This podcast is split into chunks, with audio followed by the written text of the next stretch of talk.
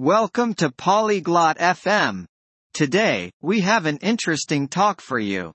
Francesca and Rory are talking about learning new skills for a future career in technology. This topic is very important for many jobs today. They will discuss where to start, how to practice, and tips for finding a job. Let's listen to their conversation. Hi, Rory. I'm thinking about learning new skills for a career in technology. Hola Rory. Estoy pensando en aprender nuevas habilidades para una carrera en tecnología. Hi, Francesca. That sounds exciting. What kind of skills do you want to learn? Hola Francesca. Eso suena emocionante.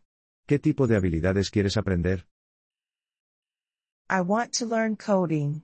Maybe how to make websites. Quiero aprender a programar. Quizás cómo hacer sitios web.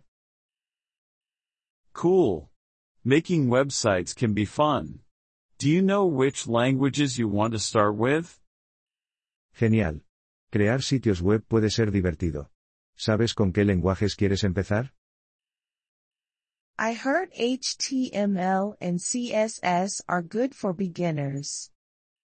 He escuchado que HTML y CSS son buenos para principiantes. Yes, they are the basics for web pages. You can also look at JavaScript later.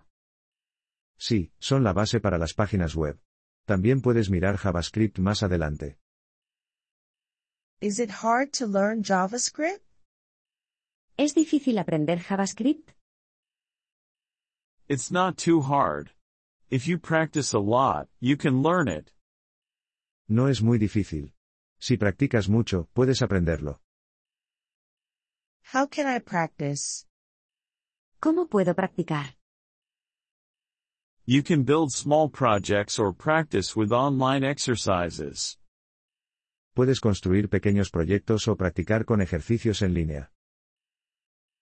Where can I find these online exercises? ¿Dónde puedo encontrar estos ejercicios en línea? There are many websites with coding exercises. I can send you some links. Hay muchos sitios web con ejercicios de programación.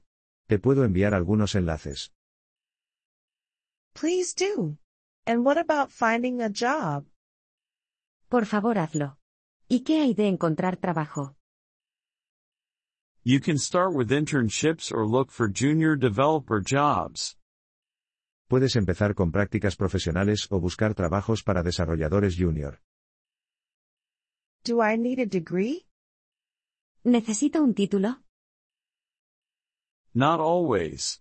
Many companies want to see your skills and projects.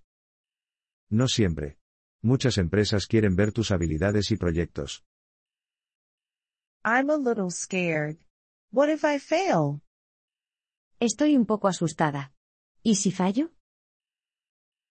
Everyone makes mistakes. It's okay. The important thing is to keep trying. Todo el mundo comete errores. Está bien. Lo importante es seguir intentándolo. Thank you, Rory. That's encouraging. Gracias, Rory. Eso es alentador. You're welcome. And you can always ask for help. De nada. Y siempre puedes pedir ayuda. Will do. How long does it take to be good at coding? Lo haré. ¿Cuánto tiempo se necesita para ser bueno programando? It varies.